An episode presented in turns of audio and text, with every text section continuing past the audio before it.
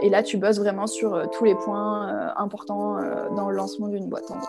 Je pense que l'accompagnement, c'est vraiment primordial de se faire accompagner par des structures. C'est plus, tu vois, c'est plus profond, quoi. La flemme, il y a un sens à trouver, en fait. Ouais, c'est ça. Croyez en vos rêves et, et n'hésitez pas à vous lancer comme ça. Engagez-vous et ayez conscience que votre engagement, il peut prendre des formes très différentes. Puis j'ai voilà, j'ai écrit un bouquin du début jusqu'à la fin. J'ai la flemme jusqu'au moment où bah là, j'ai, là j'ai plus le temps. Quoi. Salut, c'est Théo et bienvenue dans État Flemme. Salut à tous et bienvenue dans État Flemme. Avant de commencer, j'aimerais beaucoup euh, vous remercier pour les retours que je reçois sur le podcast, mais également faire une petite annonce. Le jeudi 29 avril, je serai en live euh, en partenariat avec la Sorbonne, mon université. Donc je serai en live avec Maxime Brunet, un ancien épisode, et également Leslie Lacroix. Donc Maxime, fondateur de LPSI, et Leslie, fondatrice de Capitaine Study. Donc nous serons en live. Toutes les informations sont à retrouver sur le compte Instagram. Pour passer à la discussion d'aujourd'hui, j'ai eu l'immense plaisir d'accueillir Valorant Mouillet-Berthaud, qui est le cofondateur du Crayon, un média, un média participatif euh, pour lequel j'ai vraiment adoré le projet. La description, c'est un média où chacun est le bienvenu pour réfléchir, se divertir et agrandir sa vision du monde. Aujourd'hui, le crayon est un média de débat et d'ouverture où on va retrouver de nombreux invités tels que des politiques, des entrepreneurs, des créateurs, des artistes et les vidéos sont extrêmement intéressantes. Ils ont un compte Instagram, une vidéo, euh, une chaîne YouTube pardon, donc je vous laisse tout ça en description. La discussion que j'ai eue avec Valran était incroyablement inspirante. On a parlé de l'engagement, l'engagement étudiant qui a une connotation malheureusement assez politique en France. On a également parlé de ses inspirations, de ses projets, de sa vision de l'entrepreneuriat. Et comme toujours, nous avons débattu. Je pense que ça va devenir euh, une marque de fabrique de ce podcast, mais c'est un peu le nom. on a débattu sur la flemme. Et au final, on s'est rendu compte que la flemme pouvait dissimuler de la peur. Mais bien sûr, je vous laisse le découvrir dans cet épisode. Et voici la discussion très inspirante avec Valran. Donc, salut à tous, aujourd'hui j'ai le plaisir euh, d'accueillir Walran dans Et ta flemme. Donc bienvenue dans Et ta flemme Walran. Merci Théo. Merci Comment tu vas Comment tu vas déjà tout d'abord bah écoute, ça va plutôt pas mal. Euh, je pense comme tout le monde, un peu marre de la période, mais euh, on tient bon comme on peut et on espère que ça se résoudra vite quand même. Donc bah, déjà, je vais te laisser te présenter. Avant de présenter euh, ton, super projet que, vraiment j'ai adoré découvrir. Donc déjà, présente-toi. Toi, en tant que personne Alors, je m'appelle Valran, j'ai 23 ans et j'ai, je suis un fan d'entrepreneuriat. J'ai depuis 17 ans monté plusieurs boîtes pas du tout des grosses boîtes hein, forcément, mais même des petites structures, que ce soit dans l'événementiel, le community management ou le marketing. Et euh, après avoir fait des business qui étaient du coup pas très euh, inspirants, même pour moi-même, qui étaient plus euh, fun et, intéressants qu'autre chose, mais, mais pas inspirants, je me suis mis sur des projets beaucoup plus long terme, quitte à être moins rentable tout de suite, c'est-à-dire le média, le crayon et le studio d'enregistrement de musique Teddy's Records. Et en gros, aujourd'hui, le but, c'est de développer ces deux projets-là sur le long terme, voire le très long terme, en gros. Alors, je ne savais pas du tout qu'il y avait le, studio d'enregistrement. Du coup, je viens de le découvrir. Euh, et je me rends compte aussi que j'ai écorché ton, ton prénom. C'est pas grave, c'est pas grave du tout. J'ai eu l'habitude, j'ai eu tous les professeurs qui l'ont fait aussi également. ah, ok, d'accord. Je suis désolé, j'ai pas. c'est vrai que c'est assez rare. Donc, euh, Tu peux m'appeler Val, c'est parfait. Hein. Ok, bon, bah nickel, on est bon. Euh, du coup, bah, quel est ton parcours un peu? Parce que tu dis que tu as, as, voulu entreprendre que tu as entrepris depuis 17 ans. Euh, c'est quoi un peu ton, parcours, ta formation Comment est venu ton, tout ce, tous ces choix d'entreprendre, tu vois Parce que forcément, on se pose la question à un moment donné et c'est pas donné à tout le monde. Donc, euh, quel est ton parcours finalement? Bah, J'étais au, au, collège et au lycée, dans, dans, des, lycées privés catholiques, qui n'étaient pas mhm. forcément toujours très stricts, mais qui, étaient, qui avaient un peu cette, euh, cette, cette vision de l'autorité, cette vision de, des valeurs communes et tout ce qui va avec. Et même s'il y a des choses que je trouve très positives dedans, euh, moi je trouvais qu'il y avait, euh, enfin, on, était énormément, on t'apprenait énormément à être moyen euh, partout, tu vois. Et on était très dans le théorique et je trouvais ça assez dommage et moi je m'identifiais moins à ça. Et donc du coup, dès que j'ai eu la chance, au début d'année de terminale, grâce à un ami qui lui était déjà dedans depuis, depuis quelques mois, on a lancé une... enfin on n'a même pas lancé d'ailleurs, on a rejoint en tant qu'associé une boîte d'événementiel qui était un peu en train de, de, couler et on l'a redressé avec un, un, ami et même l'associé du coup original qui s'appelait Raphaël et Kevin. Et on a du coup fait une boîte d'événementiel où on organisait des événements pour des entreprises, pour des écoles de commerce. Et après, grâce à l'argent qu'on avait gagné, on a investi sur nos propres événements qui là, pour le coup, étaient beaucoup plus rémunérateurs. Et c'était très marrant. Alors là, t'étais au lycée à ce moment-là? J'ai commencé au lycée et j'ai fait ça ma première année d'études ah que j'ai planté euh, en partie à cause de ça. Et euh, j'étais en prépa. Et donc, du coup, c'était pas très ah compatible avec l'entrepreneuriat. Euh, et, j'ai choisi, entre guillemets, l'entrepreneuriat plutôt que la prépa. Et après, je suis allé à la Sorbonne. On a euh, fermé la boîte d'événementiel parce que le projet nous inspirait plus vraiment et que mon associé Raphaël, qui était mon ami à la, base, lui avait une, était dans école d'ingénieur et ça lui prenait vraiment trop de temps. Et je voulais pas vraiment le faire sans Raphaël. Et puis euh, j'avais été, euh, bon, le milieu de la nuit c'est très usant. Tous ceux qui, ont déjà été un peu le savent. Et donc du coup j'étais content de, m'orienter vers autre chose. Et donc du coup à ce moment-là j'ai créé une, une boîte de community management avec mon ex qui a très bien marché euh, d'un point de vue euh, de, clients et de retour, mais qui était, euh, enfin c'était un travail très train-train quotidien et pas très intéressant. Et donc du coup, au fur et à mesure, avec, entre la relation qui s'est arrêtée avec mon ex et le fait qu'on avait de moins en moins d'activités au fur et à mesure des mois, j'ai arrêté cette entreprise-là. Et puis c'est à ce moment-là où j'ai vraiment voulu lancer des projets plus, plus inspirants, plus longs en fait, plus long terme, qui prenaient plus de temps à se développer. Et du coup, depuis euh, un an et demi, deux ans, maintenant, j'ai euh, lancé du coup un studio restaurant de musique euh, et un média. Un studio restaurant de musique avec mon meilleur ami d'enfance, qui est un très très grand musicien à, mes yeux. Et je pense que les artistes avec lesquels on a travaillé le diront aussi. Et le média avec ma sœur, Sixtine, et deux de mes associés, du coup, Antonin et Jules.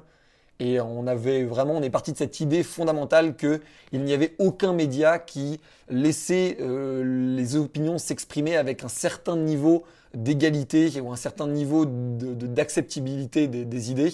Et donc, du coup, ça nous permettait, nous, et c'était ça l'idée initiale, et après on a développé des branches plus culturelles, business et autres, mais l'idée initiale, mm. c'était de pouvoir réunir euh, la gauche, la droite, le centre, comme l'extrême gauche ou l'extrême droite, à la table de la discussion en pouvant vraiment, euh, pour les gens qui euh, nous regardent, avoir le plus d'idées possibles sur la table. Là où j'avais remarqué, moi, chez mes amis, parce que j'avais des amis qui, avaient des opinions politiques très différentes, que certains ne s'abreuvaient qu'à des vidéos politiques de gauche ou d'extrême gauche, ou d'autres de droite et d'extrême droite. Et je trouvais ça hyper dommage qu'il n'y ait pas un média qui soit capable d'inviter des gens suffisamment tranchés dans leurs opinions pour que ces gens-là veuillent nous suivre, tout en invitant aussi leurs opposants idéologiques ce qui permettait aussi de faire réfléchir ceux qui avaient toujours eu leur certitude, parce que j'estime que à notre âge, enfin moi j'ai 23 ans, tu vois, on est trop jeune pour être absolument certain d'avoir raison sur tous les sujets de la politique ou de la société, et que du coup notre première priorité à tous à notre âge devrait être de se renseigner un maximum sur tout ce qui existe en termes d'offres idéologiques. Ok, tu as dit beaucoup de choses et j'ai mille questions qui sont venues en tête en même temps. Mais euh, je vais rebondir sur ce que tu as dit parce que je trouve ça super intéressant. Donc par rapport euh, au crayon, du coup, euh, en fait, ta vision, c'est vraiment de, enfin votre vision, euh, c'est vraiment de montrer, bah, t'as deux, t'as une voix, t'en as une autre, vous les mettez ensemble, vous la montrez, et euh, du coup, comme ça, la personne qui regarde, comme tu dis, et je suis entièrement d'accord avec toi qu'à 23 ans ou même à la vingtaine, à, notre âge, on, est légitime de pas avoir un choix tranché et qu'on a encore de la construction à faire. et du coup, votre but, c'est vraiment de montrer et de, de, laisser les gens justement se construire leur propre opinion en montrant, en montrant les deux voix. Exactement. Et, qu'en fait, en gros, en gros. C'est exactement ça. Deux voix, je sais pas, je pense qu'il y en a même euh, aujourd'hui plus. Oui. Aujourd'hui, j'en identifierai même, euh, on va dire, cinq grosses nuances. Euh, on va dire hmm. globalement la droite très forte jusqu'à l'extrême droite extrêmement souverainiste et, et très franco-française jusqu'à ses racines historiques. Il y a la droite libérale conservatrice euh, qui aujourd'hui euh, a un peu, on va dire, cette espèce, cette espèce de cul entre deux chaises, entre une droite beaucoup trop extrême selon eux et un macronisme euh, sociétalement mal, mal servi pour les conservateurs. Il y a du coup le, macronisme, ou on va dire le, libéral absolument à tous les niveaux. Il y a la gauche républicaine qu'on peut trouver incarnée par de, de Hidalgo, la plus à gauche, jusqu'à, on va dire, Valls, qui est le plus à droite. Et la, la, la gauche, on va dire, révolutionnaires ou des minorités qui va globalement de, Mélenchon jusqu'à Rokhaya Diallo et, euh, tous ces, toutes ces personnes-là. Et que ces cinq camps-là, sans dire qu'ils sont évidemment tous plus nuancés les uns que les autres, mais en gros l'idée c'est de se dire que ces cinq camps-là, aujourd'hui il y en a beaucoup qui ne veulent pas se parler juste par principe de ne pas parler au camp d'en face. Et je vois des gens de plus en plus jeunes raisonner comme ça. Et moi, je trouve ça totalement dommage parce que, en fait, si jamais ces gens-là se retrouvaient en face de très bons contradicteurs, soit à, gauche quand ils sont à droite, soit à droite quand ils sont à gauche, ils se rendraient compte qu'il y a beaucoup de points sur lesquels ils resteront pas d'accord, mais il y a des points sur lesquels ils pourraient trouver des accords. Et je prends l'exemple tout simple de l'écologie. Je ne crois pas aujourd'hui qu'il y ait une grosse partie de la population qui estime que l'écologie est inimportant et doit être politisée d'un camp ou l'autre. Beaucoup de gens, mm. d'ailleurs, souhaitent une écologie, euh, qu'elle soit d'extrême gauche, d'extrême droite, du centre, de la droite ou de la gauche. Avec des valeurs différentes. Et ça, ça peut, ça peut se contester. Se contester hein. On peut être pour une écologie décroissante ou à l'inverse pour une, une écologie capitaliste. On peut être pour les deux. De fait, on ne peut pas dire que l'écologie est un bord politique. En tout cas, moi, je pense que ça ne devrait pas l'être. Et rien que cet exemple-là montre bien que, bah, en fait, on peut être écologie et écologiste sans être, euh, en fait, aujourd'hui à gauche, qui est le parti d'Europe Écologie Les Verts. Bah, je trouve ça hyper intéressant ce que tu dis parce que en fait ta, vision c'est vraiment de montrer le, partage d'opinion au final et c'est et, je trouve ça dommage que des jeunes euh, se mettent dans des cases à se dire bon bah moi je suis de gauche parce que euh, bah parce que mes parents votent à gauche. Ou alors, euh, tu vois, moi je suis de droite parce que j'ai entendu telle personne dire. Et il y a de plus en plus de jeunes qui s'engagent en politique et qui sont dans cette, dans cette démarche-là, justement, de se dire il faut que j'aille là parce que je suis ça. Alors que je pense qu'il faut, comme tu dis, créer sa propre opinion et il y en a tellement. il, y en a, plein en fait. Et, et j'ajouterais même, et je trouve ça hyper intéressant de le voir, qu'il y a énormément de gens qui euh, suivent du coup les idées de différents acteurs politiques et mm. idéologiques, que ce soit des militants, des éditorialistes ou des politiques, euh, euh, on va dire, électoraux élus, que ce soit des maires ou des, ou des présidents et tout ce qui va avec. Mais je trouve fondamentalement qu'on oublie que beaucoup de ces gens-là ne disent pas la vérité de ce qu'ils pensent. Je les blâme pas hein, d'ailleurs, hein. c'est très compliqué de faire de la communication politique. faut pouvoir parler à tout le monde, faut vexer personne, ou du moins le moins possible, faut être en raccord avec ses valeurs, c'est très difficile. Mais de fait, beaucoup de, du coup, de, gens de notre génération s'accrochent à des paroles du coup de ces acteurs-là, militants, éditorialistes ou, politiques, en oubliant que ces gens-là ne sont même pas eux-mêmes forcément en train de donner le fond très clair de leur pensée. Et que c'est super dangereux en fait, parce que du coup on se raccroche, euh, au lieu de s'accrocher à nous-mêmes ce qu'on a dans le fond du bide, on est en train de se raccrocher à des paroles pas tout à fait entières de personnes parce que je ne les blâme pas d'ailleurs, hein, mais c'est très difficile d'être parfaitement entier dans le système médiatique, d'autant plus aujourd'hui avec le Covid où la moindre erreur ou le moindre écart est immédiatement sanctionné parce qu'aujourd'hui on est tellement sur nos écrans que on passe tout en boucle. Et je trouve ça moi hyper important de toujours garder ça en tête et que je, prends l'exemple, il y a énormément de, gens qui s'engagent, euh, soit, on va dire des jeunes qui s'engagent, mettons, soit au PS, soit aux Républicains, au LR, alors que certains d'entre eux euh, sont peut-être beaucoup plus d'extrême gauche ou de Macron pour la gauche, ou d'extrême droite ou de Macron pour la droite et que beaucoup de ces jeunes s'engagent au LR parce que bah ils ne pourraient pas assumer auprès de leur cercle leur pensée soit macroniste, soit d'extrême droite, ou soit euh, extrême droite ou, ou Rassemblement national, peu importe comment les gens veulent l'appeler. Et, et, et, en fait, ce que je veux dire par là, c'est que c'est totalement dommage parce que je, moi je suis pour qu'en fait on n'ait pas honte de ces idées. Enfin, on ne devrait pas. Sinon, sinon, enfin, notre démocratie va pas bien, tu vois. Et je sais que tu as reçu Grégoire Cascara euh, des engagés. Et on avait beaucoup échangé euh, sur ce sujet euh, quand il était venu sur le crayon, justement sur ce biais de euh, pourquoi en fait on n'aurait pas le droit d'assumer ce qu'on pense. Et, et, je pense que la pensée ne doit pas être prohibée. Et si jamais on a une pensée qu'on estime nocive, elle doit être combattue, pas interdite. Et je pense que la nuance est importante parce que si elle est interdite, en fait, elle va exister dans des cercles plus obscurs, moins contrôlables et moins médiatiques. Et donc du coup, en fait, on va échapper une vérité dans le pays juste parce qu'en fait, on refuse d'accepter que les gens euh, disent fondamentalement ce qu'ils ont dans, le cœur et dans le ventre, quoi, en fait. Mais complètement, tu vois, c'est hyper intéressant ce que tu dis. Et, est-ce que tu. Quelle, est ta vision justement de l'engagement euh, par rapport, euh, bah, je vais rebondir sur, sur ce que disait Grégoire dans, dans le crayon ou même ce qu'il disait dans les épisodes précédents. tu vois, l'engagement, l'engagement étudiant, que ce soit l'engagement associatif ou quoi, quelle est un peu ta, ta vision par rapport à ça justement et tout ce que tu, tout ce que tu dis? Moi, je pense que l'engagement, et, c'est peut-être euh, pas forcément ce que les gens pensent intuitivement, mais je pense que l'engagement, ça dépasse complètement le cadre militant ou politique. Je pense que l'engagement, c'est de l'action, en fait, fondamentalement. C'est de l'action ou du moins de, la pensée qui devient de l'action, ou du travail idéologique qui devient de l'action. Et je trouve aujourd'hui, moi j'interviewe beaucoup d'entrepreneurs sur le crayon, qu'il y a beaucoup d'entrepreneurs aujourd'hui qui sont dans l'engagement, fondamentalement. Ça ne veut pas dire qu'ils ne font pas du business derrière, ça ne veut pas dire que leur engagement n'est pas au service aussi de, profit, c'est souvent le cas, mais de fait, ça reste de l'engagement.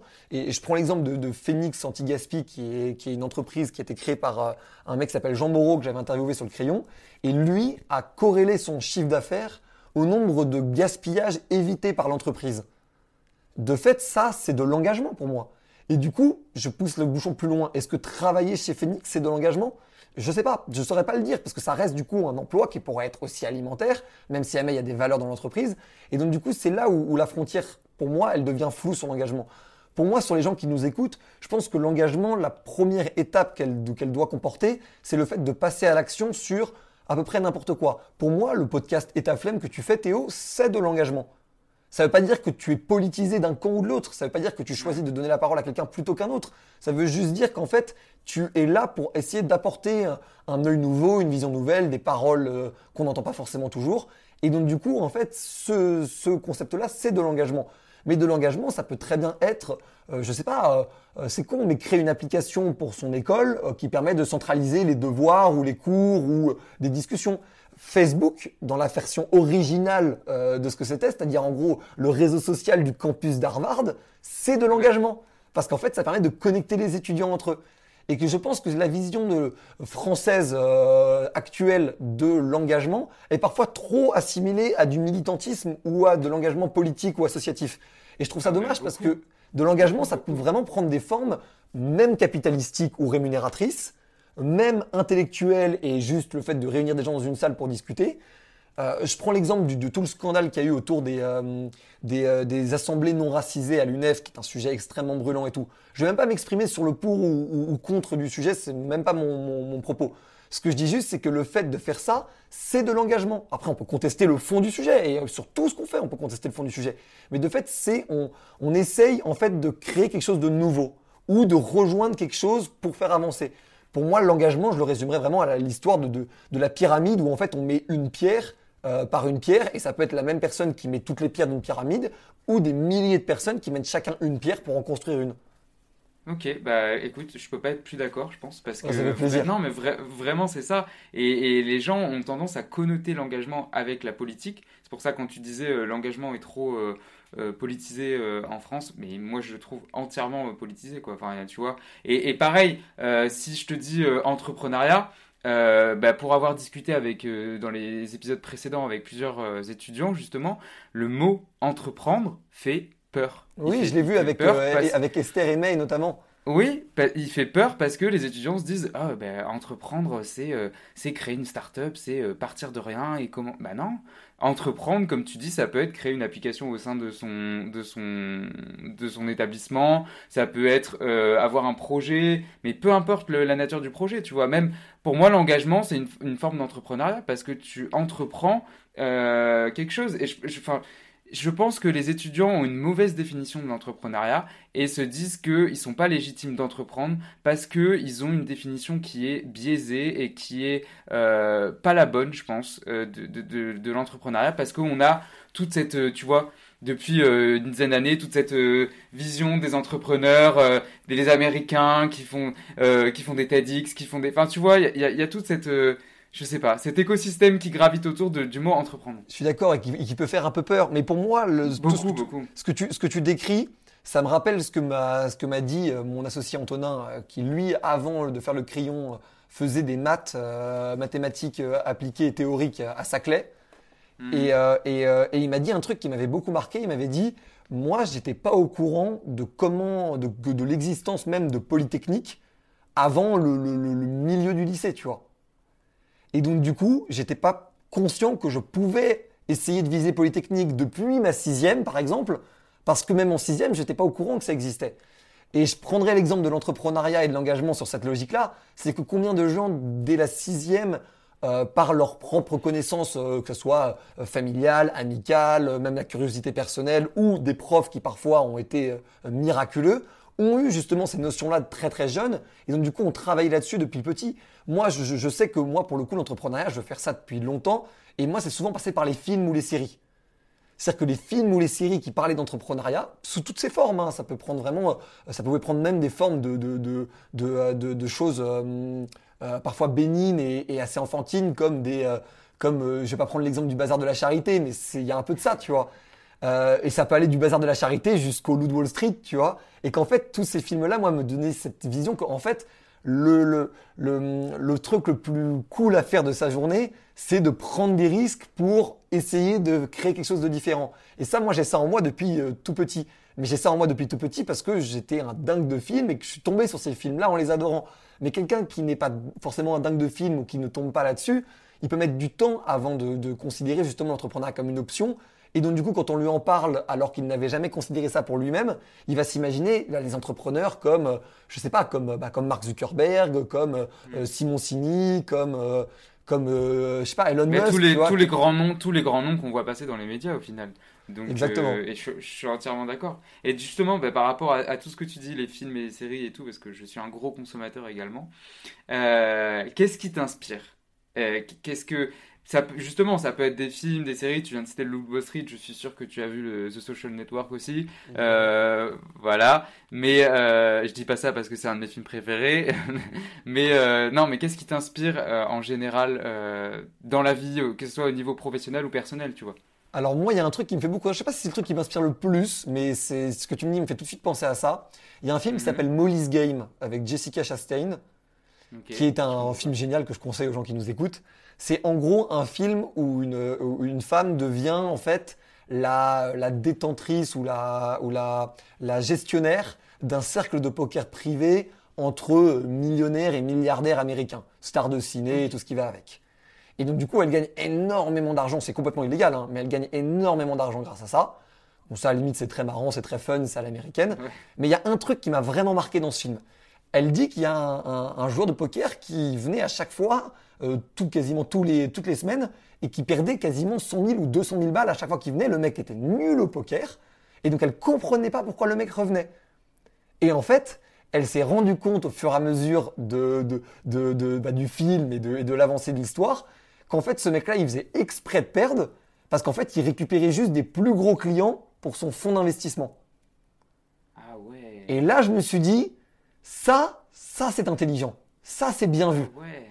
Et ça, pour le coup, moi, c'est ce qui me fascine le plus quand on est dans les domaines comme l'engagement, l'entrepreneuriat, ou même toute forme, on va dire, euh, d'action un peu disruptive hein, individuelle, tu vois. C'est que, en fait, il y a cette possibilité de trouver des solutions ou des idées ou des leviers qu'on ne soupçonne pas du tout et qu'on n'imagine pas. Et donc du coup, en fait, d'un point de vue extérieur, on croit que le type c'est juste le con qui perd 100 000 euros les, toutes les semaines, ou on peut le voir du fait que c'est le mec intelligent qui se fait bien aimer de clients qui vont mettre du coup des millions dans son fonds d'investissement. Et donc oui, je sais que c'est des, des, questions, c'est des gros chiffres, c'est les Américains et que c'est des, des fonds d'investissement, donc on est encore sur de la finance, on est sur des trucs pas du tout proches de nous, tu vois. Mais moi, cette mm. idée-là, cette idée du mec qui s'en fout de perdre et qui fait même exprès de perdre pour récupérer des clients après dans un second temps et qui du coup se retrouve rentable sur son opération, je trouve ça super amusant, moi, pour le coup. Ok, ça a l'air de t'inspirer en tout cas. Ouais, non, mais le, film a l'air cool, tu vois, tu m'as donné envie de le voir. Donc, euh, bah, vraiment, je te le conseille. C'est... On est dans la veine de euh, War Dogs, euh, le Wall Street ou, ou, The Founder, tu vois. Ok, ouais, bah, je vois complètement. Ok, bah, je, je regarderai ça. Et euh, quelle est toi ta vision euh, Enfin non, d'abord je vais ouais par rapport au crayon. Combien vous êtes actuellement euh, à, bosser dessus Parce que même si je sais que c'est collaboratif et participatif, tu vois, et j'ai un peu checké tous les réseaux, mais combien vous êtes à peu près à bosser dessus en ce moment la, charge de travail que ça te prend du coup? Bah, en, ce, moment, il y a, juste les, les, quatre associés qui sont à plein temps, c'est-à-dire Sixtine, Jules, Antonin et moi. Euh, et après, on a euh, deux types de personnes. On a ceux qui nous aident pour euh, faire des projets un peu, pas des projets à eux, mais des projets au sein du crayon, comme la page mhm. blanche ou l'agora. Et on a les gens qui aujourd'hui sont, sont, en stage de deux mois. On a pris des stagiaires de deux mois d'école euh, parce qu'on n'est pas encore hyper rentable. Donc du coup, nous, tout, tout l'argent, tout le peu d'argent qu'on gagne, on le coffre et on, on en fait de la trésorerie. Et après, le but, ça va être de pouvoir recruter des gens euh, sur une durée de six mois en stagiaire, puis après en CDD, en CDI et ainsi de suite. Mais aujourd'hui, on est au total sur le projet, on est euh, une, une dizaine et on est encore sur d'autres projets où ça va faire grossir le nombre. Mais nous, pour le coup, sur le nombre de personnes qui travaillent avec nous, ça sera toujours assez compliqué de le mesurer parce qu'il y a énormément de gens qui vont travailler sur des projets dont ils sont eux-mêmes aussi euh, euh, gérants euh, et, et, donc du coup, ça va être compliqué de savoir en fait, est-ce que ces gens-là travaillent avec nous, s'ils travaillent pour eux, enfin ça va être très compliqué de, de, de, de, jauger le truc parce qu'on est en train de lancer d'autres projets qui seraient des, des, des, projets de médias plus spécialisés, euh, tout en gardant évidemment le crayon. Hein. Le crayon ne changera pas, il va même augmenter mais pour pouvoir traiter de, thématiques beaucoup plus spécialisées qui m'intéressent aussi et intéressent beaucoup de gens dans l'équipe, mais qui ne rentraient, pas du tout dans la, ligne éditoriale de ce qu'on a créé jusque-là. Ok, bah de toute façon je mettrai tous les liens parce que j'ai vu que oui il y avait la page blanche, l'agora, en plus du crayon. Euh, donc de toute façon, je mettrai et la chaîne YouTube aussi. Donc euh, je mettrai tous les liens euh, dans la description du podcast. Et oui, tout à l'heure, j'avais une question par rapport à l'entrepreneuriat étudiant et je la, je la, pose souvent dans le podcast et j'ai complètement oublié de la poser parce que j'étais absorbé par ce que tu disais. Mais c'est quoi ta vision à toi, assez brève, de l'entrepreneuriat étudiant? Qu'est-ce que c'est pour toi, justement? Même si on l'a un peu défini, tu vois, mais, mais toi, ta vision pour, moi, l'entrepreneuriat étudiant, je le verrais un peu comme une, je sais pas, comme une espèce de, de, de, pas de prépa parce que le mot est hyper connoté en France parce que c'est des trucs euh, hyper, euh, hyper. Ah, enfin, moi, j'ai pas, j'ai pas forcément aimé la, la, la, prépa, mais en fait, je dirais que c'est une espèce de, c'est, un, c'est un pré, c'est un pré-travail en fait. Pour moi, l'entrepreneuriat étudiant, c'est la meilleure opportunité pour une fois que nos études sont terminées, on a absolument tout mis en place pour que ça soit notre vie en fait. Parce que moi, j'ai commencé mais, euh, le, crayon ou, ou, Teddy's Records quand, euh, quand j'étais entrepreneur, enfin, quand j'étais étudiant. Et donc, du coup, je passais en vrai plus de temps sur, euh, sur, sur, mes entreprises que sur la Sorbonne. Et donc, du coup, j'étais vraiment absorbé par ça parce que j'étais convaincu que c'était ça ce que je voulais faire de ma vie. Et je sais que beaucoup moins de gens que moi ont cette conviction de vouloir en faire de leur vie, notamment parce qu'ils doutent, notamment parce que les débuts sont super durs et parce qu'on oublie que l'entrepreneuriat, c'est le long terme. C'est la règle la plus universelle, mais c'est le long terme. Réussir en 5 ans quelque chose d'énorme, c'est complètement possible. Réussir en un an quelque chose de un peu moins énorme, mais très cool quand même, c'est hyper difficile. Et ça, c'est vraiment quelque chose qu'il faut garder en tête. C'est vraiment le, c'est le, c'est le travail quotidien et pas forcément, euh, on n'est pas obligé de faire du, du, Elon Musk qui nous explique qu'il faut faire des semaines de 100 heures, mais c'est con, mais rien qu'accorder 10 heures ou 15 heures par semaine sur un projet pendant 2 ans, 3 ans pendant ses études, rien que ça, au bout de 3 ans, le projet peut être complètement dingue. Et je prends l'exemple de ton podcast. Si jamais tu arrêtes au bout du, euh, je sais pas, là, on doit être peut-être le quatrième ou le 15e, le 14e ou 15e épisode. Si jamais tu arrêtes au, au 25e épisode, t'oublies que peut-être au centième, t'aurais eu un ministre, ou t'aurais eu un grand entrepreneur, ou t'aurais eu un acteur de cinéma, tu vois. Et c'est ça qu'il faut jamais perdre de vue. Et c'est parce que t'en auras fait 100 qui sera là. C'est pas parce qu'au centième t'es prêt ou t'as bien travaillé et tout. C'est parce qu'il y en a 99 avant qui parlent de, pour, toi et qui parlent pour le sérieux de ton travail. Et que ça, faut pas oublier que même si jamais les réseaux sociaux et le nombre d'abonnés, ça compte beaucoup, même si jamais la visibilité et on va dire le côté euh, euh, brûlant du projet est important, et même si la rentabilité est ce qui va dicter euh, si une entreprise va fonctionner ou pas, à la fin, tout le monde se plie devant le travail. Et ça, c'est vraiment quelque chose qu'il faut avoir en tête. Et on se plie beaucoup plus devant le travail long terme que devant beaucoup de travail en peu de temps. Et ça, je, nous, on le voit, plus on avance dans le crayon, plus on a des retours sur ce qu'on avait fait il y a plusieurs mois, en fait. Et c'est ce que je dis souvent à mes associés, on a nos résultats de la qualité de ce qu'on a fait, toujours un mois, deux mois, voire trois mois en décalé par rapport au moment où on l'a fait. Et je me rends compte notamment avec les messages qu'on nous envoie. Je reçois des messages, moi, sur une interview qu'on a sortie il y a trois mois. Moi, déjà, l'interview, ça fait déjà, pour moi, ça fait déjà des, années dans mon esprit, vu le nombre qu'on en a fait depuis. Mais de fait, la personne, elle est tombée là-dessus, que ce soit par les réseaux sociaux ou par les recommandations de ses potes. Et du coup, on nous envoie un message en disant, ah, j'ai vu euh, le débat, euh, je sais pas, entre euh, Camille Etienne et, le climato-sceptique, et donc du coup Benoît Rito. Et donc du coup, au final, j'ai trouvé ça génial de donner la parole à tout le monde, enfin des choses comme ça, alors que le débat, on l'a fait en décembre.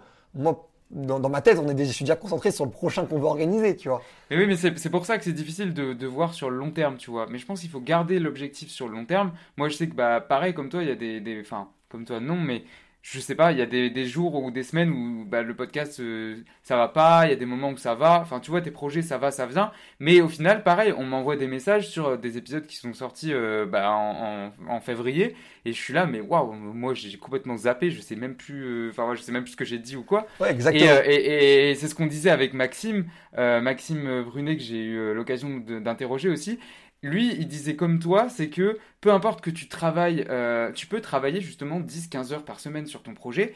Et lui, il est vachement friand comme moi du euh, step by step, tu vois. C'est-à-dire que tu travailles, ne serait-ce même que 10 minutes sur un, projet annexe, 10 minutes par jour.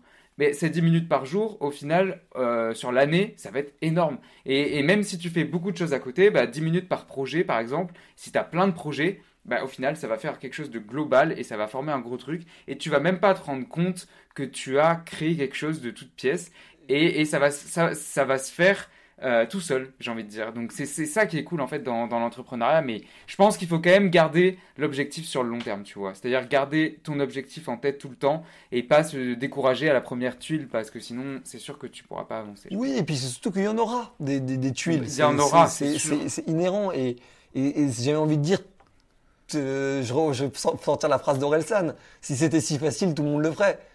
Bah mais, mais, mais c'est pas forcément impossible, ni même très difficile. Ça demande juste un, nombre, enfin, ça demande de l'endurance, quoi. C'est vraiment, c'est la, la, première valeur que je mettrais, c'est l'endurance. Parce que si jamais tu es convaincu que ce que tu fais est dans le bon sens et aura euh, de la valeur, trouvera son marché ou trouvera sa pertinence dans le temps, et que tu as suffisamment de retours de gens pour t'assurer que c'est pas juste toi dans ta tête, mais c'est les gens qui sont d'accord avec toi. Après, la question que je te pose, c'est qu'est-ce qui se passe si n'importe, enfin, si jamais 70 millions de Français ont été exposés au podcast et ta flemme? Je te dis pas que tu auras 70 millions d'auditeurs, mais tu peux en récupérer un million sur les 70. Et là, pour le coup, bah, c'est juste une question de euh, combien de gens sont capables aujourd'hui en, France de se reconnaître dans ce que tu fais et d'apprécier ce que tu fais. Euh, si on parle d'engagement de, et d'entrepreneuriat étudiant, si on parle de, euh, de comment dépasser les premières peurs du début et de se donner du mal, en vrai, il y a quand même beaucoup, beaucoup de gens qui ont besoin de ce genre de paroles et qui ont besoin de ce genre de contenu. Et donc, du coup, si jamais tu crois que ça va dans le bon sens, ça va juste être toi ton job, ou moi le mien avec le crayon, de trouver les personnes qui sont adeptes de ta démarche et d'essayer de fédérer autour de ça. Et une fois que tu as fédéré autour de ça, là après tu peux aller viser des gens qui à la base n'auraient pas forcément été tes premiers clients ou tes premiers, euh, tes premiers euh, euh, followers, comme on dit. mais, mais, tu, tu, tu, tu, auras des gens qui sont aussi des gens qui ne s'y seraient pas intéressés à la base, mais ils voient qu'il y a un engouement, ils voient qu'il y a un mouvement, et donc du coup ils veulent, ils veulent le rejoindre. On a beaucoup besoin de, euh, de, de, collectifs aujourd'hui. Donc du coup, euh, dès que quelqu'un peut fédérer autour d'une idée, euh, les gens peuvent aussi s'agréger derrière. Ok, c'est vrai, je, je, vois pas quoi dire. Après, c'est des belles paroles, hein. c'est facile, facile à dire. Non, comme non, ça, oui, c'est sûr que c'est facile à dire et que les gens qui nous écoutent, ils peuvent se dire, ouais, mais c'est plus facile à dire qu'à faire. Mais je pense que le moment où tu t'es lancé, ne serait-ce que le, premier pas, tu vois, le, ce qu'on appelle la friction au démarrage, je sais pas si tu vois ce que je veux dire, mais juste le dire, bon allez, je me lance, et ben après ça va tout seul parce que tu t'es engagé, tu t'es, il y a une forme d'engagement en fait, de... tu signes un contrat avec toi-même, enfin voilà, moi je le vois un peu comme ça, c'est-à-dire que tu tu t'es engagé, donc du coup bah tu dois tenir sur le long terme, et si vraiment tu veux faire ça, ça ira jusqu'au bout. Si tu veux pas le faire, bah ça ira pas jusqu'au bout parce que tu sais qu'au fond de toi c'est pas vraiment ce que tu voulais faire je pense. Oui, et, ça je suis sûr que ça marche comme ça tu vois. Et, puis je trouve qu'il y a aussi quelque chose c'est que euh, on, est, on est tellement euh, terrorisés tous hein, je m'inclus même là-dedans hein, et je pense que ça peut parler à beaucoup de gens mais on est tellement terrorisés que le voisin la voisine le copain la copine euh, fasse plus que nous mieux que nous aille mm. plus vite que nous soit en avance sur nous qu'en fait on oublie que tout ça est complètement relatif dans le temps. Qu'il y a des gens que pendant trois ans, tu vas te dire, ils sont nulle part, ils sont en train de travailler sur leur truc, ça n'a aucun sens. Et puis boum, la quatrième année la bonne. Et là, ils ont coiffé tout le monde. Tous ceux qui étaient en avance sur eux depuis des années, parce que c'était leur meilleure année, bah en fait ils ont ils ils ont ils ont tout raflé. Et je prends l'exemple de, de, Guillaume Moubèche qui est un entrepreneur qui a refusé une levée de fonds de 30 millions d'euros, qui est un type euh, complètement dingue et, et, que moi j'apprécie énormément. Et j'ai déjà fait même deux tournages avec lui pour le crayon. Et lui a fait euh, en un mois là récemment, il a fait en un seul mois le chiffre d'affaires qu'il avait généré pendant ses 21 premiers mois. Et ça, faut, faut jamais le perdre, faut jamais le perdre à l'esprit. C'est-à-dire que si jamais il s'est arrêté au 20e mois, bah, il, aurait, pas eu, ou au 21e mois, il n'aurait pas eu ce mois-ci, euh, euh, plusieurs années plus tard, où en fait il fait exactement le même chiffre en un seul mois. Et évidemment que rien n'est comparable, que lui il est dans les logiciels, donc forcément si jamais le logiciel est de bonne qualité, ça peut prendre comme une boule de neige. Mais de fait, euh, que ça soit toi avec ton podcast ou, ou moi avec le crayon ou le studio d'enregistrement de musique, si jamais on a une vidéo ou une musique qui explose tous les records, bah, ça ou toi un podcast, ça suffit à donner en fait un coup de projecteur suffisant sur le reste du travail en fait. Bien sûr, mais ça marche dans les deux sens parce que par exemple, tu peux te comparer à une personne qui, euh, tu vois que ça marche pour elle, euh, ça marche pour elle pendant trois ans, et puis d'un coup, il n'y a plus rien qui fonctionne, et puis, euh, puis voilà, c'est terminé, tu vois. Mais ce que je veux dire, c'est que faut pas, ouais, voilà, faut pas se comparer. C'est des cycles en fait. C'est-à-dire que une fois que c'est passé, enfin voilà, je, je sais pas comment l'expliquer, mais c'est, ouais, c'est, en fait, il faut que, faut pas, faut pas se comparer et faire vraiment soi-même ce qu'on veut faire, et euh, ça viendra quand ça viendra en fait. Mais il faut toujours garder l'objectif. Et il y, a une idée qui est extrêmement difficile à accepter euh, parce que elle est fondamentalement à l'inverse de ce que je pense on, est en tant qu'être humain, euh, en tant que développement d'espèces, tu vois, mhm. euh, c'est le fait que la faillite financière et le ridicule social est vu comme un échec. Et plus que vu comme un échec, c'est vu comme une condamnation à mort dans, nos gènes, dans, dans, notre ADN d'humain. Et que, je trouve ça tellement dommage. Et, c'est dommage, mais c'est en même temps tellement difficile de contourner ça. Et qu'en gros, si jamais on arrive à, à avoir notre, notre valeur ou nos valeurs ou notre idée ou nos idées ou, ou nos projets et que les réussir ou les mener à bien ou même ne serait-ce que les réaliser est, est plus, enfin, le fait de ne pas les réaliser est plus douloureux que de se planter financièrement ou de se planter socialement, dans ce cas-là, le choix devient euh, plus facile, c'est peut-être pas le mot, mais il devient moins concentré sur notre, sur notre environnement. Il devient plus concentré sur euh, le kiff qu'on peut avoir à faire ce qu'on fait, ou euh, si jamais c'est sur quelque chose de plus sérieux, l'importance qu'on croit à, à, avoir ce qu'on fait. Je prends l'exemple de, de, de, encore une fois de ton podcast, mais si jamais tu as eu cette espèce de coup de gueule de se dire Putain, mais en fait, c'est pas les étudiants qui sont le problème de tous les maux de la terre, c'est pas les jeunes qui causent à chaque fois toutes les merdes du monde et arrêtez de nous foutre tout sur le dos. Et du coup, un peu comme un pied de nez, je vais faire un podcast et ta flemme pour montrer qu'on on n'a pas tous la flemme non plus, tu vois, ou que du moins, il y a même la majorité des gens qui ne l'ont pas. Bah, de fait, si jamais ça pour toi, c'est plus important qu'on se fout de ta gueule d'avoir fait un podcast ou que tu te plantes financièrement qu'on a comparé à quelqu'un, je sais pas, qui a travaillé euh, dans une agence bancaire ou euh, dans euh, je sais pas, ou en tant qu'avocat ou quoi que ce soit, bah de fait, si jamais tu kiffes ce que tu fais et que c'est plus important pour toi de l'accomplir, ça veut pas dire que tu seras, que, rationnellement tu seras pas euh, malheureux à certains moments ou dans le dur, mais de fait, ah ça te permettra de faire des choix, quoi. Ouais, ouais, bah au contraire. Et bah du coup, je vais te poser la question du podcast. Est-ce que tu as la flemme? Oui, mais oui, en vrai oui, à la base oui. Je sais que ça, vu tout ce que je viens de dire jusque-là, ça a pas l'air, mais c'est le cas. C'est juste que euh, j'ai eu trop peur du temps perdu. Je j'ai une je sais pas, c'est bizarre. Et je pense que beaucoup de gens. Je vais partir un peu dans une, dans, une analyse un tout petit peu, euh, on va dire un tout petit peu tirée par les cheveux, mais ça m'intéresse beaucoup. J'ai vu beaucoup beaucoup de gens dans mes amis, dans des amis d'amis, dans des connaissances, dans des même des histoires dans les journaux et tout. J'ai vu de plus en plus de gens de nos âges, de nos générations, peut-être un peu plus vieux, on va dire, de ceux qui commencent à rentrer sur le marché du travail, j'ai vu beaucoup de gens tomber en dépression. Et en vraie dépression, hein, je veux pas euh, commencer à, les critiquer, ni même à dire que ah, c'est pas difficile ce qu'ils font, ils ont pas à se plaindre. Non, non, vraiment des, vraies dépressions sincères, tu vois. Notamment parce que j'ai l'impression qu'on vit la crise de la quarantaine, aujourd'hui on la vit en, quand on, en entrant sur le marché du travail. Les peurs sur euh, le mariage, euh, la réussite, qu'est-ce que je vais faire de ma vie, la peur de la mort, elles arrivent, j'ai l'impression, aujourd'hui à 25 ans. Alors qu'il faut pas oublier que pour la majorité de nos parents, à 25 ans, c'était un peu l'autoroute. Tout était tracé dans euh, le job que nos parents nous avaient dit de faire, que nos amis nous avaient dit de faire, qu'on avait choisi et on s'y était tenu. Et donc du coup, certes, il y avait peut-être plus de, cohérence ou d'endurance ou de longévité sur les, sur, les, sur les choix de nos parents. De fait, il y avait moins de conscience aussi et ils ont, à mon avis, pété une durite euh, pour une grande partie d'entre eux vers la quarantaine et la cinquantaine parce que justement, ils s'étaient pas posé ces questions avant et que j'ai l'impression que notre génération se pose ces questions-là beaucoup, beaucoup, beaucoup, beaucoup plus tôt. Et que moi, trop tôt, à ton avis Ou, euh, Je sais tu penses qu'il y, a une pression sociale justement qui fait que, euh, tu vois, on parle beaucoup de productivité et tout ça, que il faut être productif. Euh, bah, justement, moi aussi, j'ai une phobie du temps perdu. Maintenant, je l'ai un peu moins parce que j'ai appris que c'était bien aussi de perdre du temps. Mais mais est-ce que tu penses que justement il y a une pression sociale et que du coup, bah, les jeunes sont amenés à se poser des questions beaucoup plus tôt Peut-être? Pression sociale, je ne pourrais même pas dire. C'est peut-être ça. Moi, ce dont je suis sûr et certain, c'est que c'est lié au fait, au décalage absolu entre le fun des études, que ça soit université, école de commerce ou autre. C'est pas le cas de tout le monde. Je suis d'accord que l'architecture, la médecine ou d'autres domaines sont très difficiles dans les études. Vraiment, je veux pas occulter ça.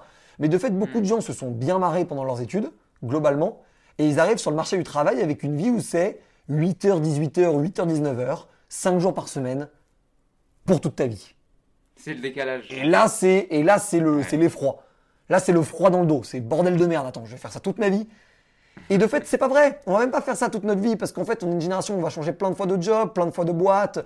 Il y a plein de possibilités qui peuvent s'ouvrir. On a bien vu avec le Covid qu'aucune des certitudes n'était fondamentale aujourd'hui non plus. Enfin, mais de fait, on a cette grande peur. Et, je l'ai vu chez des amis. J'ai même des amis qui, ont vraiment vrillé, tu vois. Et je suis très triste pour eux. Et aujourd'hui, ils sont pas toujours remis de ça parce que justement, il y avait cette, terreur de se dire, mais en fait, on on va foutre quoi, quoi? Qu'est-ce qu'on va faire de notre vie? Est-ce que toute notre vie, on va euh, répondre aux, je dis ça tout, simplement, mais on va répondre aux exigences d'une boîte qui nous plaît pas, pour un job qui nous plaît pas et tout ce qui va avec? Mais de fait, la société, elle arrête de tourner si tout le monde se pose cette question-là, en fait. Et c'est là, en fait, la vraie complexité. C'est que d'un autre côté, moi, j'en veux absolument pas aux gens d'avoir cette crise, parce que je l'ai même pas totalement eu autant que certains de mes amis. J'ai même moi eu ce truc de en fait, euh, il faut vraiment se bouger si jamais on veut pas euh, se faire dicter en fait les règles de notre propre vie par, euh, par plein de, choses extérieures. Et de fait, c'est impossible que tout le monde vive une vie non dictée par les règles extérieures. Et même moi, dans l'entrepreneuriat, je me sens dicter un, truc, un nombre de trucs incalculables de l'extérieur parce que de fait, on est obligé de vivre dans un monde où bah, toutes les pressions arrivent de tous les côtés et, pour répondre à nos objectifs ou à nos obligations, on est obligé de les saisir. De fait, il y a, euh, cette, je pense, cette grande peur de les gens sont arrivés sur le marché du travail et en fait, ils se sont dit, mais en fait, je vais faire ça de mes 25 à mes 60 ans. Et je crois pas que ce soit vrai, en fait. Je pense que c'est ça le, le, ce qui a fait le plus paniquer les gens. C'est qu'en fait, ils ont oublié que c'était pas forcément vrai. Que tout ça. C'est pas fondé, euh, c'est pas, c'est pas, c'est pas marqué dans la pierre, tu vois. C'est pas gravé dans la pierre, c'est pas.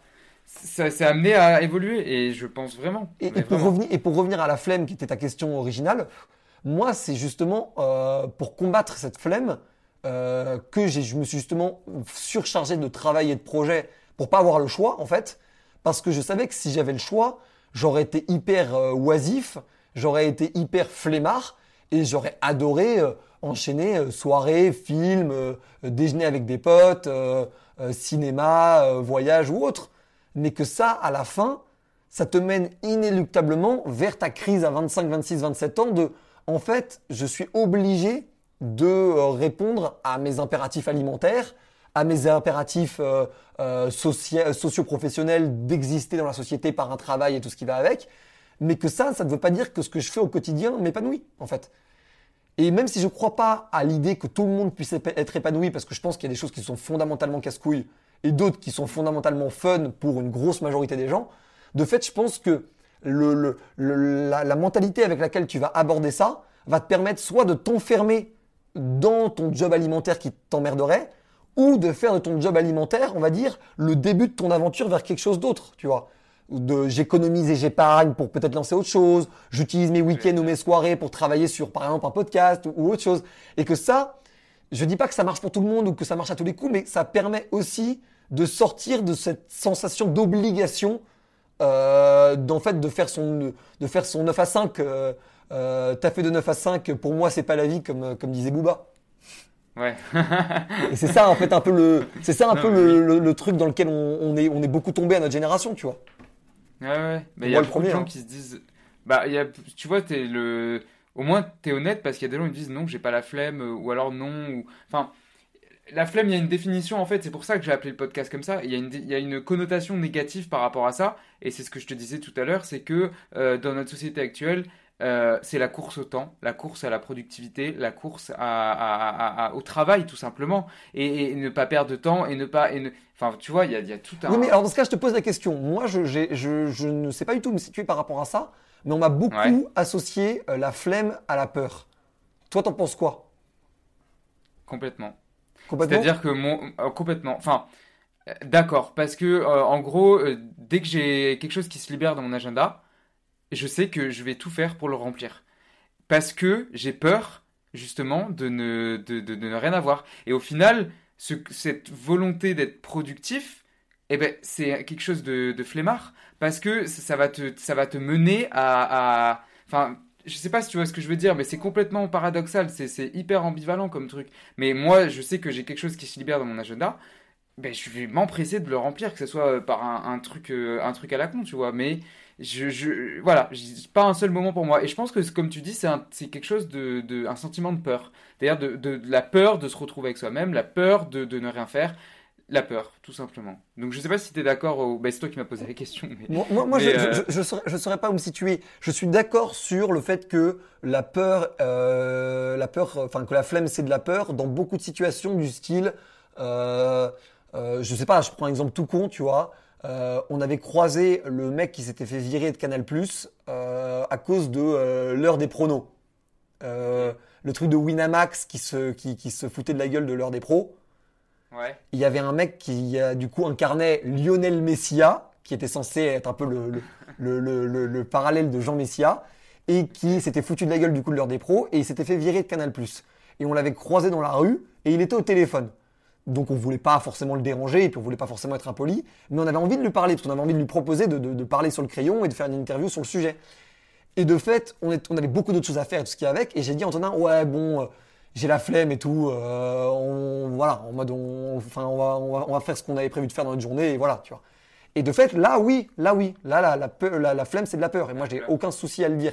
De fait, je pense qu'il y a aussi cette, euh, euh, fatigue, parfois même juste mentale, pas forcément physique, de justement la course à la productivité et au concours de celui qui fait le plus, qui est un peu devenu le, le, LinkedIn gain de notre société, tu vois en mode genre le petit post LinkedIn pour montrer que je dis, je dis ça, je, je m'exclus pas de ça, hein, j'étais le premier à le faire, hein, mais c'est. Ah moi aussi, je te rassure. Mais mais c'est, mais de fait, il y a un peu ce, ce, ce concours, euh, euh, ce concours de, de, de, de grande gueule autour de qui travaille le plus ou qui communique le plus sur le fait qu'il travaille le plus, et que ça peut pousser aussi au découragement parce que du coup, on est constamment en fait dans un rapport aux autres au lieu d'être dans un rapport à soi. Et même ça, mais ça fait un peu bullshit de développement personnel. De fait, c'est aussi une vérité fondamentale que bah, en écoutant trop euh, l'avis des autres, bah, on oublie, c'est ce que je disais sur la politique, on oublie que les autres sont pas tenus de nous dire la vérité et que c'est pas certain qu'ils le fassent, tu vois. Et que ça, c'est un doute qu'on devrait se remettre tous dans, dans, dans, dans, le, dans, dans, le, dans notre esprit à chaque prise de position publique de qui que ce soit, euh, de haut en bas et de entrepreneur à politique à artiste, c'est que les gens disent pas forcément la vérité, quoi, ou pas forcément ce qu'ils pensent. Bah, complètement, et plus s'écouter soi aussi. C'est tout simplement ça, le, le, le, message. Euh, euh, ouais, c'est plus s'écouter soi et arrêter un peu d'écouter les autres, ou alors écouter les autres et essayer de se construire sa propre opinion. C'est ce qu'on disait au début. Au final. Et, et, on en revient sur le crayon, parce que c'est exactement ce qu'on veut faire. Moi, ça m'a énormément euh, vexé et énervé d'avoir énormément de médias qui me servaient. Il y a une expression qui sort beaucoup qui est du prêt à penser. Je trouve l'expression ah un peu mauvalise comme beaucoup d'autres choses, mais je trouve que ça résume bien un peu ça. C'est-à-dire, en gros, euh, on, te, on, te, on te met un peu en avant que tu es obligé de souscrire à ce genre d'idée ou que ça paraît évident ou que les faits sont de ton côté.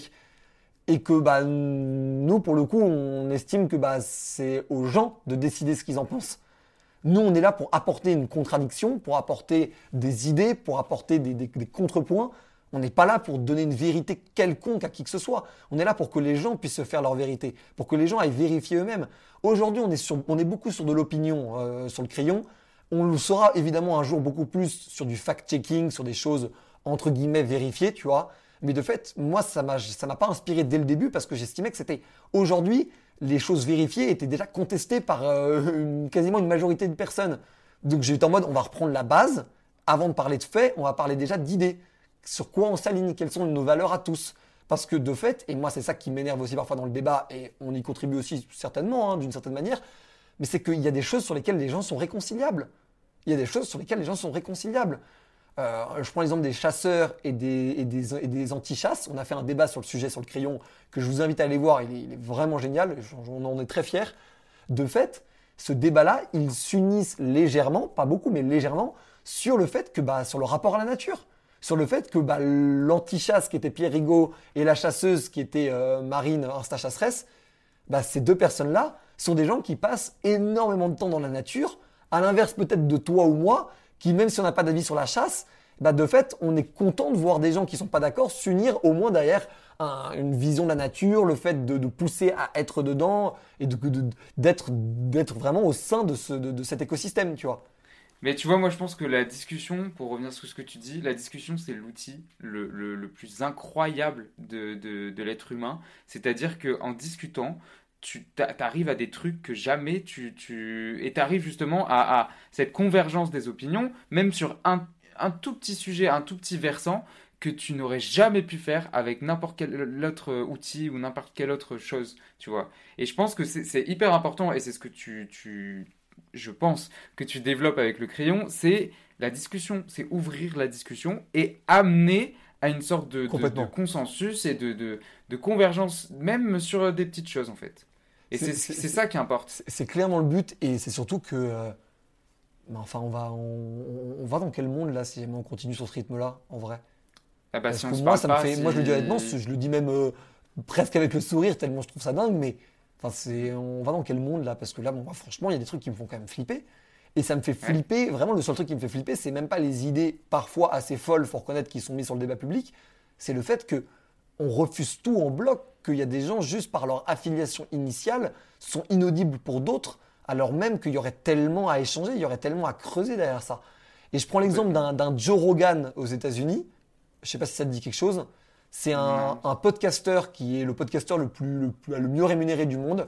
Euh, Spotify a investi 100 millions d'euros pour récupérer les podcasts du gaz sur sa plateforme. Non, non, mais c'est lunaire. Hein. C'est lunaire, Joe Rogan, vraiment.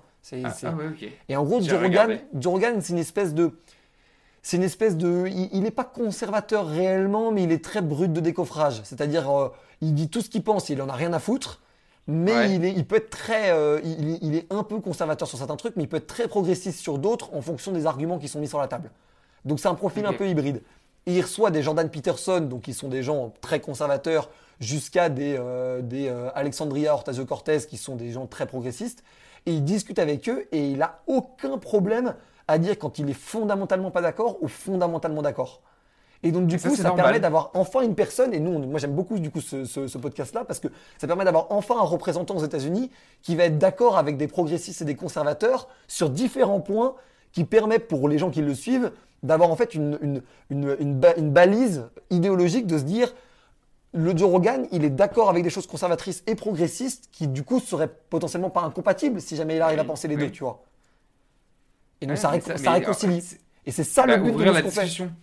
Ouais, ouais, complètement. Bah, complètement. Et bah, du coup, ça me fait penser, qu'est-ce que. Non, je sais plus ce que je voulais dire. J'avais une question, mais je sais plus. Non, mais si tu as un mot euh, pour finir, euh, qu'est-ce que tu voudrais dire en, un mot, une phrase euh, aux étudiants ou étudiantes qui nous écoutent en, général? Qu'est-ce que, Quel est le message que tu souhaiterais faire passer? Bah, C'est le slogan de notre, de notre média, c'est trace tes contours. Et le but de Trace tes contours, c'est que bah, nous, euh, au crayon, on a chacun notre définition, les invités ont chacun leur définition, et les gens qui nous écouteront là euh, aujourd'hui auront chacun leur définition. Mais fondamentalement, c'est un appel à l'action. C'est un appel à ne pas se laisser euh, dicter ce dont on n'a pas envie de se faire dicter, mais à la place, pas de juste se plaindre et dire c'est pas bien, de proposer en fait à la place. Et donc du coup, nous, pour moi, c'est ça la, c'est ça en fait qu'on veut essayer de faire et aujourd'hui il est trop tôt pour le crayon pour le faire. Mais après tout notre travail de cartographie des idées et de tout ce qui est avec, un jour on se positionnera aussi comme des forces de proposition. Et c'est ça qu'on veut devenir, fondamentalement. Bah écoute, euh, j'ai rien à rajouter. c'est un super mot pour la fin. Euh, j'ai beaucoup aimé la, discussion. Moi aussi Théo, c'était super intéressant de discuter avec toi. Mais, euh, mais avant tout, et je voulais te le dire, le, le, projet du crayon est vraiment cool. Même si je t'avoue que j'ai pas regardé toutes les, les, vidéos sur YouTube parce qu'il y en a beaucoup, beaucoup, beaucoup. Il doit y en avoir la 200, 220 là, ouais. Ouais, je crois, quelque chose comme ça. Mais j'ai regardé les, les, dernières et les invités que, qui, me, qui me parlaient le plus, tu vois. Euh, j'ai vu qu'il y avait des, des, politiques, euh, des entrepreneurs, des créateurs, des artistes. Enfin voilà, il y a pas mal d'invités intéressants. Donc je mettrai tout en description euh, pour que les gens aillent voir. Mais vraiment très cool et j'espère vraiment que ça va, que ça va continuer, que ça va fonctionner. Et je le pense parce que les gens ont besoin de ça, de, de, de, pouvoir s'exprimer, de construire leur opinion. On en revient encore sur cette question de vision et tout. Mais voilà, je voulais te dire que c'était vraiment un un super projet et que j'espère que ça va continuer. Et bah, je, te retourne, je le compliment Théo. Je suis très content que tu aies, que fait de ton coup de gueule envers les jeunes une action vers euh, de la création de contenu. Ouais, bah, je pense que c'est un, bon moyen justement de, de, diffuser sa voix et de se faire entendre, tu vois. Je, de plus en plus, je le pense. Et j'invite tous les jeunes euh, de plus en plus à, à faire entendre leur voix parce que c'est le plus important. Et voilà, la discussion, ça ouvre à beaucoup de choses. Non, mais fais, aucune prétention, mais ce que tu ah fais est important. Vraiment. Ok. Bah, merci beaucoup. C'est super cool. Je le pense. Bah, écoute, je retourne le, compliment. Euh, en tout cas, merci d'avoir accepté de, participer au podcast. Merci à toi. Très, très cool comme discussion. Euh, pour euh, celles et ceux qui nous écoutent encore, je ne sais pas combien de temps ça fait qu'on parle, euh, et c'était pas du tout français ma phrase, mais pour celles et ceux qui nous écoutent encore, merci d'avoir écouté, et on se retrouve la semaine prochaine pour un nouvel épisode. Salut Merci d'avoir écouté. On se retrouve la semaine prochaine pour un nouvel épisode. N'oublie pas de t'abonner et de noter le podcast sur Apple Podcast. Et également de laisser un commentaire. Ça m'aiderait beaucoup. Salut